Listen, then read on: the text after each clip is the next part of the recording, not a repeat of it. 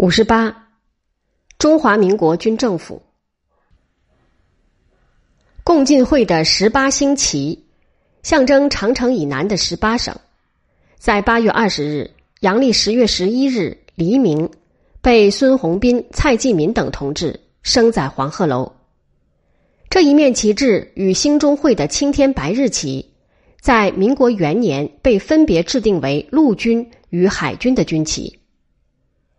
中和门外陆军中学的学生整队入城参加革命，混成协马队第十一营管带张正基、第八镇马标第八标标统郁化龙均先后率领了他们的残部入城归顺。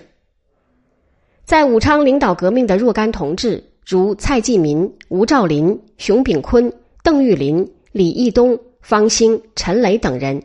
于八月二十日上午集合在湖北咨议局开会。大家所讨论的第一件大事是成立中华民国军政府鄂军都督府，推一个人做鄂军都督。军政府的组织既分军令、参谋、军务、政事四个部，政事部分为外交、内务等七个局。九月初四，阳历十月二十五日，政事部取消。外交等六个局改为六个部，文书局改为秘书处。在八月二十日这一天，大家关于军政府只决定了它的名称为中华民国军政府鄂军都督府。在机构方面，仅仅先成立了一个谋略处，以蔡继民、邓玉林、谢时钦、吴醒汉、张廷甫、高尚志、徐达明、陈洪诰等十五个人为主持人。筹划并处理一切军政事宜，这可算是一种委员制的政府。这政府需要一个足资号召的首脑。临时总司令蒋义武已在八月十八日之夜于被捕后跳出巡警署花园围墙而逃，同志们不知他逃往何处。被炸药烧伤的孙武与预定的都督刘仲文，此时虽均仍在汉口。而汉口与武昌有一水之隔，其他的几个素服众望的领袖黄兴、居正、谭仁凤、宋教仁、杨时杰，这时候没有一个在武昌。同志们于无可奈何之中捧出一个黎元洪来，此人在清朝可算是一个中等军事人才，到了民国以后，倘若不做都督或大总统，也未尝不能列为比较好的军阀。然而，他和革命毫无关系，在他的脑筋里没有一丝一毫的民主思想。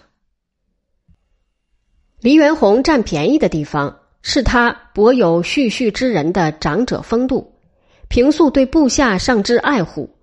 论学识与经验，他进过海军学校，参加过甲午中日之战的海军战，于战败时跳水自杀获救，帮过张之洞在湖北创立新军。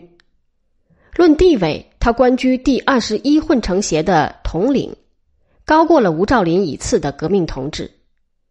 吴兆麟是队官，蔡继民与张鹏程、张廷甫等人是排长，熊炳坤是正木。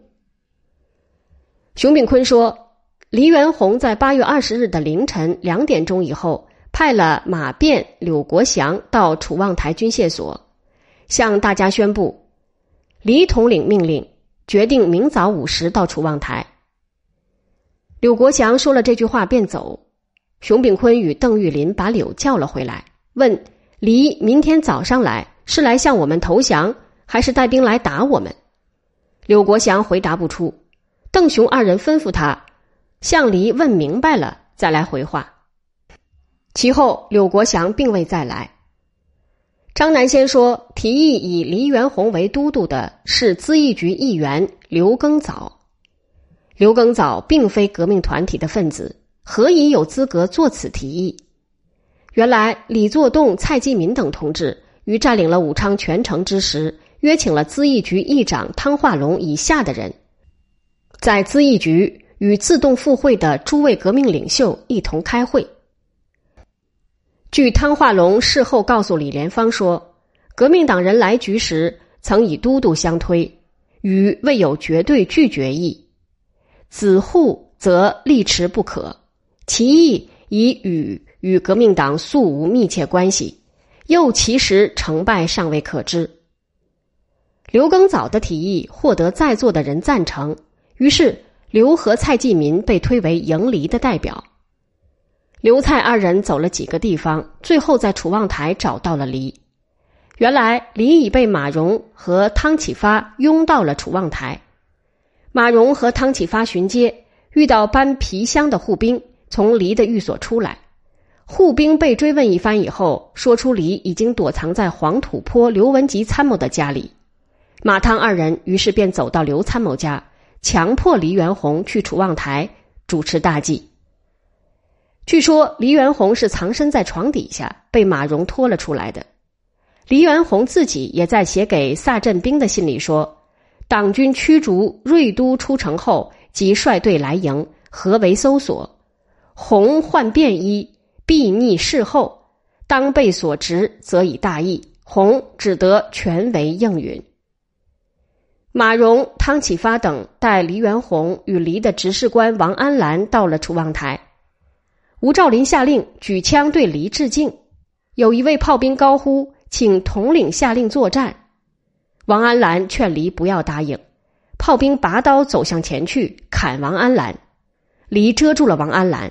李义东说：“此地不便下令，请统领去咨议局。”这时候，刘耕藻与蔡继民也已来到了楚望台，和熊秉坤、邓玉林、李义东等人便簇拥着黎元洪去咨议局。到达咨议局，在座的大家拥黎就鄂军都督之职，黎依然不肯。李义东在预先准备好的安民布告上替黎元洪签了一个“黎”字。两天以后，汉阳、汉口相继收复。黎元洪才有了附和革命的决心。他在八月二十三日让蔡继民与刘锡清等替他剪去辫子。又过了两天，到了八月二十五日，阳历十月十六日，居正等人设坛，请他出来祭拜皇帝，誓师就职。他这才死心塌地当起中华民国军政府鄂军都督来。